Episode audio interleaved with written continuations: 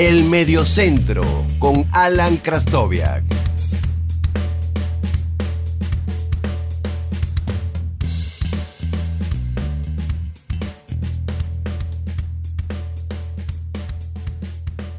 Hola, bienvenidos al episodio número 11 del podcast del Mediocentro. En esta ocasión vamos a hacer un podcast imaginando una situación hipotética.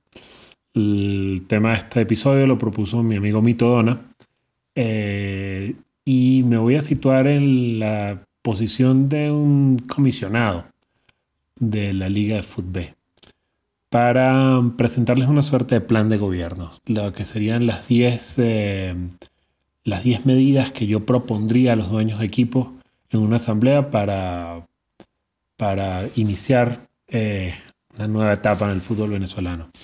Eh, obviamente aquí hay cosas que habría que ver si se pueden hacer en la realidad. Eh, esto es como el plan perfecto. Puestos a imaginar, este es el, las 10 medidas que yo creo que podrían ayudarnos a que el fútbol venezolano eh, salga de la situación terrible en la que está y, y, crezca definitivamente como una empresa, como liga y se definitivamente corta el nexo que tiene con la federación, que es lo que, lo que debe haber hecho hace mucho tiempo.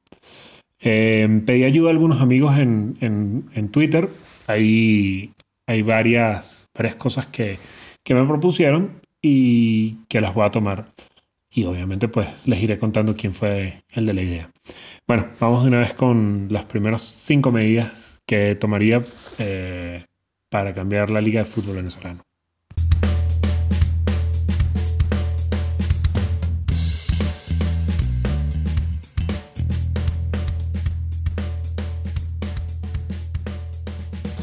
La primera medida, creo que es una medida que todo el mundo eh, la ve muy clara.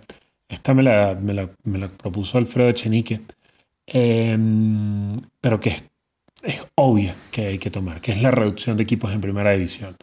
Eh, es inviable que la primera división con la cantidad de equipos que, tiene en este momento eh, y, es necesario que se, se organice un plan que reduzca la cantidad de equipos. Eh, yo creo que, el, el, número, el número ideal de equipos en la primera división del fútbol venezolano es 12. Eso le daría nuevamente a la, segunda edición un, buen empaque, un buen nivel, la haría mucho más atractiva, como fue en algún momento cuando, cuando había, había 10 equipos. Yo recordaba no sé mucho conversando con alguien en Twitter el Deportivo Anzote y Carlos Horacio Moreno previo a la expansión. Era un equipo sumamente bien armado, un equipo jugaba muy bien, un equipo con nivel de primera. Eh, y de hecho no ganó ese año la, la, promoción, sino que ganó otro equipo. O sea, había un muy buen nivel en segunda división, la hacía atractiva. Y la primera división de, del fútbol venezolano también era muy atractiva porque el nivel era, era bastante alto. Eso reduce también la, la, presión sobre los equipos a la hora de la cantidad de viajes. Eh, los costos operativos también se reducen, eh, es un torneo mucho más atractivo para la gente.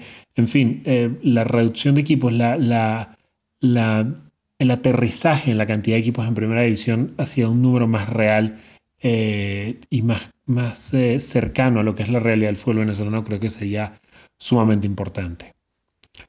La segunda, la segunda propuesta me la, me la hicieron llegar eh, Daniel Prat y Mito Dono, Mito, que propuso el tema del, podcast, que es eliminar la multipropiedad. Esto es algo que, contra la cual muchas ligas han, han, han luchado y yo creo que es algo necesario, sobre todo para conservar la transparencia de la, de la, del torneo. ¿no?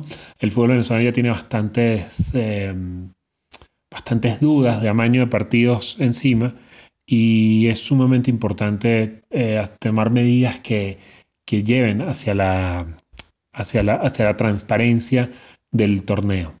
Eh, eliminar la multipropiedad yo creo que no es algo que se pueda dar inmediatamente, pero eh, se podría fijar un plazo de un año para que estos equipos se pongan en venta, los dueños de los equipos tampoco eh, sufran un, daño patrimonial al tener que vender sus, sus franquicias por, por en, malas condiciones, de forma apurados, eh, pero sí, sí sería un plan por lo menos eh, para darles un año de plazo para, para eh, vender esos, esos equipos, esos otros equipos que tienen y decidir con cuál se quieren quedar.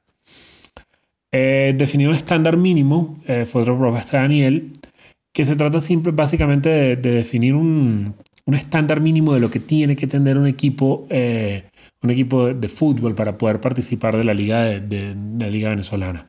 Eh, las condiciones mínimas que ese equipo debe, debe tener. Hay, hay algo ya establecido en la licencia de clubes, pero esto hay que llevarlo un poco más allá, hay que ampliarlo.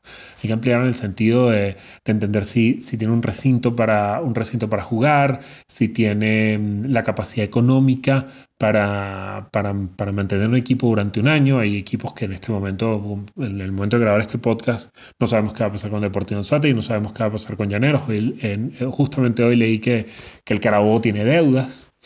Em, son muchos equipos que han dejado deudas a su paso. Y eh, no solamente el tema económico, sino todo el, todo el tema que, que rodea el espectáculo. Eh, para, para, darles un ejemplo, em, uno de los equipos de moda de la NBA hoy son los Milwaukee Bucks. No hace mucho el, comisionado, el asistente del comisionado fue a Milwaukee y le dijo que si no tenían una arena nueva, el equipo se iba a tener que ir de Milwaukee. Eso obligó a los dueños del equipo a, vender la franquicia, a tener una, persona nueva que se hiciera cargo del equipo, que quisiera invertir, que eh, tomara los pasos necesarios para que el equipo tuviera una nueva arena.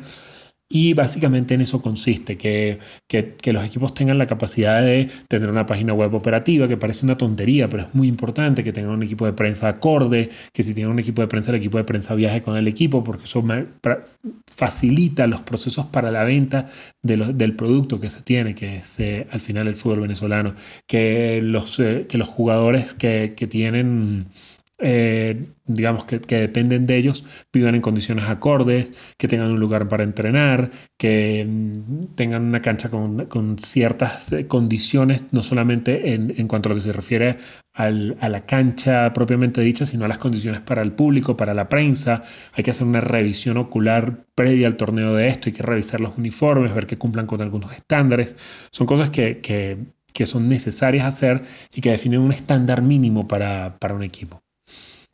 Una de las cosas que, para mí sería un punto importantísimo también es en cuanto a cómo eh, se cambia la propiedad de los equipos. Ese sería el cuarto punto, eh, que es la aprobación de los socios para la venta de un equipo, para el cambio de dueño en este momento yo no podría decirles, aunque estemos en una situación hipotética, si esto debería ser eh, votado y, la decisión se pueda tomar por mayoría simple, por mayoría calificada, por unanimidad. Lo, ideal sería que fuera por unanimidad, obviamente, pero para que un nuevo, un nuevo dueño entre a la liga, tiene que haber la aprobación de los otros dueños, porque al final va a ser un un nuevo socio de la liga y tú tienes que poder tener la potestad de poder aprobar si, si la persona con la que quieres asociarte te parece o no te parece, eh, que, que, haya una, una, demostración del origen de los fondos con los cuales está comprando el equipo, cuáles son sus intenciones, si, eh, si quieres relocalizar el equipo, si quieres hacer inversiones en el estadio. Eh, todo esto tiene que manifestarlo un nuevo dueño. Que no pase como, por ejemplo, en, en el comunicado que sacó el Deportivo Anzuategui, donde eh, manifestaba que había entregado el control del equipo a otras personas y, pues simplemente esto no, eh, no fue notificado al resto de los dueños. Em, pasó también con el Deportivo Táchira en una oportunidad, se vendió en medio de un campeonato, esto no puede ocurrir. Las ventas de los equipos tienen que ocurrir en periodos entre campeonatos, no puedes vender un equipo en plena competición, esto no es, eh, no es, no es sano para el, para el torneo. Y para cerrar esta primera parte de los cinco puntos que, son necesarios para, para el mejoramiento y el crecimiento de la Liga de Fútbol venezolano, que cumpla con unos estándares adecuados para, para, el, para, el, para la práctica del deporte, teniendo en cuenta la situación de Venezuela, que no, obviamente no todo esto estaría enmarcado dentro de eso. Es, como dice, como me, me mencionaba Daniel Pratt, el mejorar el producto de televisión. Hay que mm, ampliar la oferta, hay que hacerla más atractiva, tiene que tener una, mejor transmisión. Eh, un momento en el cual el fútbol venezolano vivió un, momento bastante sano en cuanto a la televisión. Había varias televisoras que transmitían los encuentros, se, había, había un esfuerzo por ello. eh, había programas de, televisión dedicados al fútbol venezolano. Recuerdo, eh, creo que sería el mejor, que era el de Un Toque de Daniel Chapel en DirecTV, en un, programa de alto nivel. Eh, los equipos tenían también programas de televisión en, en algunos canales. Eso también es importante para impulsar el producto. Hay que mm, ese, ese producto de televisión hay que mm, también llevarlo al mundo digital y pensar en toda la gente interesada en el producto que está fuera de Venezuela. Eh, una de las cosas que, comentábamos dentro de, este, dentro de este punto en Twitter, eh, la manifestó Luis Revilla, que sería como una, suerte de, premium pass, eh, una suerte de Netflix para, la televisión, para el fútbol venezolano. Esto es simplemente que los partidos puedan ser transmitidos vía, vía web y que la gente pague por el acceso a todo el torneo o los partidos que simplemente que le, de, su equipo que, con el cual tienen simpatía. Eso genera inmediatamente un ingreso adicional para la liga en, una moneda fuerte y que permite a la liga tener unos ingresos para su operatividad, porque no solamente la operatividad de los equipos, sino la operatividad de la liga. La, liga tiene que tener fondos, tiene que tener ingresos y tiene que eh, tener la capacidad de poder hacer una erogación económica en algún momento. Eh, vamos, ya vamos a ver también de qué otra forma quisiera fortalecer a la liga en ese sentido. Eh, como les dije, hay que tener en cuenta la, realidad del contexto venezolano, pero independientemente de, la situación, de la, situación caótica que pueda vivir el país, eh, el, tener, el, realizar procesos que puedan garantizar eh, la permanencia del torneo, la permanencia de los equipos es sumamente importante. la, pérdida constante de franquicias, de nombres, es, un daño patrimonial que se le está haciendo al fútbol venezolano y el cual no se está tomando en cuenta. En la próxima parte, pues veremos esas otras cinco eh, claves o, decisiones que yo creo que, serían muy importantes para el, para el fútbol venezolano. Escuchas el Mediocentro con Alan Krastoviak.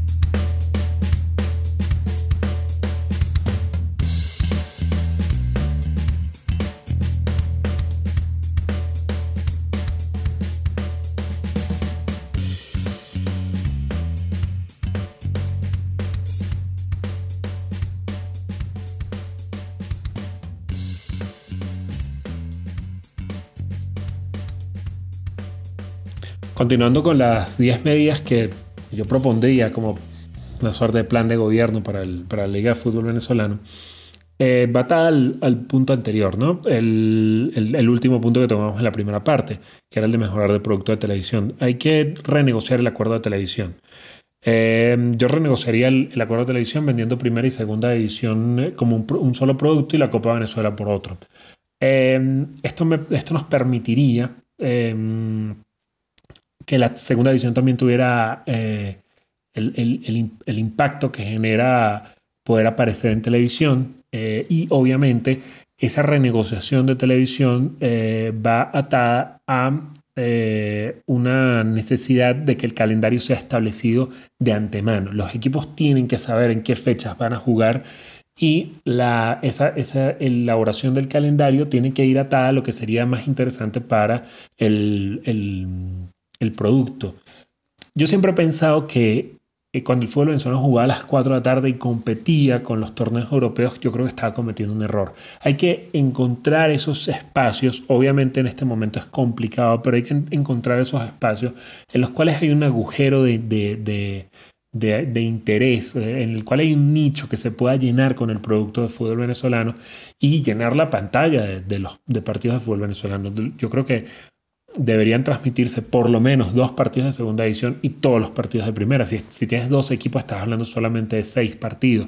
Podrías tener el partido del viernes en la noche, el partido del sábado en la noche, quizás un partido el sábado en la tarde. Ya estás cubriendo tres y te quedan tres partidos para el domingo.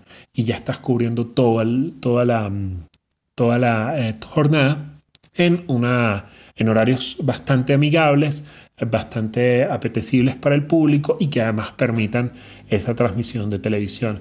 Había que evaluar también, eh, eso habría que tener los números en la mano y hacer algunas pruebas, el blackout televisivo para la ciudad donde se juega el partido para, eh, digamos, no golpear al, a la, afición o digamos al dueño del equipo que, espera que, la afición vaya. otro, mm, otro punto, eh, este, este es compartido entre Mito y yo. Mito me propone una solvencia garantizada de los clubes y yo digo que esto debería ser un aporte a un fondo de emergencia. ¿Cómo puede funcionar esto? Bueno, eh, la solvencia de garantizar los clubes es básicamente que el club tenga, eh, que el club demuestre antes de empezar el torneo que tiene cómo asumir la totalidad del torneo. Em, yo estuve pensando, incluso antes de que Mito me propusiera esto, em, que los equipos hicieran un aporte en fondo de emergencia y constituir ese, fondo de emergencia como una suerte de eh, seguro de vida que tuvieran la propia, el propio, la propia liga para cubrir los momentos en los cuales los equipos no, no, pudiesen eh, cubrir, cumplir sus responsabilidades. Em, obviamente, eh, hay un, límite para utilizar esto, ¿no? O sea, ya el equipo no puede utilizar este fondo de emergencia, primero tiene que devolver el dinero que use y luego tiene una cantidad máxima como accionista eh, o como dirigencia de veces que puede acudir a este fondo. ¿no? Eh, si por ejemplo un equipo acude durante tres torneos consecutivos al fondo de emergencia, se generaría un mecanismo en el cual la liga eh, podría o eh, solicitarle a ese dueño la venta del equipo o asumir el control del equipo, la liga. Este, esto va atado a otro, a otro proceso que les voy a explicar más adelante. Eh, cualquiera de las dos cosas eh, habría que, incluso las dos serían interesantes poderlas tener, que el club pueda entregar una solvencia, quizás en forma de seguro, y que este, cada equipo haga un aporte a ese fondo de emergencia, que sería un fondo que podría estar en un fideicomiso generando intereses, pero que sea un, circulante que la, liga pueda eh, disponer de él para en, el momento en que un equipo entre en, una crisis momentánea, pues eh, evitar que esa bola de nieve se convierta en algo más grande. Carlos Pereira y Osvaldo Bazán me hablan del capital privado, por lo menos un 51% de capital privado. Yo creo que esto hay, que llevarlo progresivamente al 100%. Los dineros públicos no son eh, los dineros que deben estar en el, fútbol venezolano ni en ningún fútbol. Eh, hay, hay formas en las cuales el, el, Estado eh, en su forma más, eh, más grande o, los municipios o las gobernaciones pueden vincularse con el, con el deporte, pero no pueden ser el, principal fondo de, recursos de un equipo de fútbol profesional. Esto no es, esta, esta situación es eh, inaudita.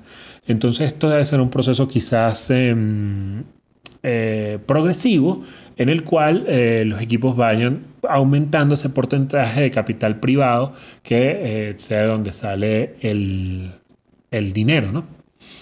Y atado a esto es otra propuesta de Carlos Pereira, es la publicación de estados financieros. La, la, mm, tanto la liga como los equipos deberían eh, publicar al final de cada ejercicio, de cada ejercicio fiscal sus estados financieros para comprobar eh, cómo utilizaron su dinero.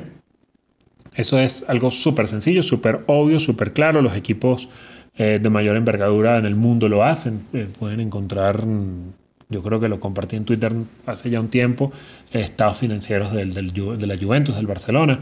Eso es algo que, tiene que tener transparencia en ese sentido.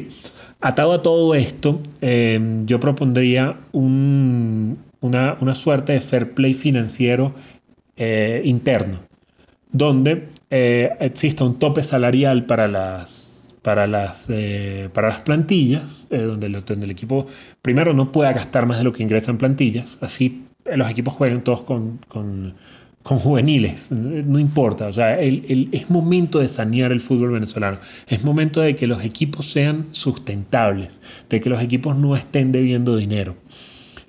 Y eh, aquellos equipos que tengan mucho poder económico, porque sus, eh, sean muy exitosos a la hora de obtener patrocinios, a la hora de generar sus ingresos, y tengan la capacidad económica de superar este tope salarial, pues bueno, simplemente van a pagar un impuesto al lujo a la liga, tal cual como lo pagan los equipos de la NBA, que sería pagar la misma cantidad que superas el, tope salarial. Si, por ejemplo, el tope salarial son, en plantilla son 100 y tú pagas 120 en plantilla, tú le vas a pagar 20 a la liga. Obviamente, este dinero... Eh, al ser todos socios de la liga, pues todos tendrán eh, la, posibilidad de entender a dónde va ese dinero, eh, a, que la liga presente propuestas para que los equipos las aprueben, a dónde va a ir ese dinero. No es que la liga va a utilizar el dinero como, como le venga en gana. Ese dinero tiene que entrar, puede ser, por ejemplo, a este fideicomiso que les propuse anteriormente y eh, genere un músculo financiero para la liga para también eh, que la liga tenga cada día más, más capacidad de soportar operaciones financieras para invertir en el fútbol venezolano, por ejemplo, o que la liga pueda decir en un momento eh, si la federación necesita, partiendo de que la federación entra también dentro de este carril de, digamos, de transparencia y de, probidad, em, que la, liga pueda decir, bueno, eh, van a ser un, un centro, un centro de, entrenamiento o vamos a mandar una, selección a tal parte. Bueno, la liga aporta para que esa selección vaya a formarse a tal, a tal país o para que jugadores juveniles hagan eh, una, una formación o para que árbitros hagan formaciones en el exterior. Todo esto son cosas que la liga tiene que, tiene que tener. Eh, posibilidad económica de hacerlo y de tener un fondo allí que, que se lo permita. Bueno, básicamente esto es eh, lo que yo propondría. Obviamente hay cosas que son realizables, otras cosas que no son realizables. No, por favor, no, tomen esto eh, como algo escrito en piedra, como si fueran las, tablas que sacó Moisés con los diez mandamientos. Eh, no recuerdo si fue Moisés, pero bueno, si, alguien, si alguien me corrige, se lo agradezco. no lo tomen escrito en piedra. esto es un podcast al final. la idea es pues toda la experticia que, yo pueda tener gracias a mi formación académica, eh, vaciarla aquí en compañía y ayuda de varios amigos. Este, son propuestas que probablemente en la vida real de estas 10, 7, 8 se puedan realizar, 5 o 6 se puedan realizar, otras se puedan matizar, otras se deban desecharse, haya otras opciones. Pero definitivamente yo creo que el fútbol venezolano eh, entendiendo que la federación es un ente federativo con todo lo que eso significa, y yéndonos al lado profesional, que es la liga, la liga tiene que cambiar, la liga tiene que tomar definitivamente cuerpo, tiene que encargarse de su fiesta, tiene que organizar su fiesta y darle las normas a los invitados. Les agradezco mucho por haber llegado hasta aquí, haber escuchado este nuevo episodio del podcast.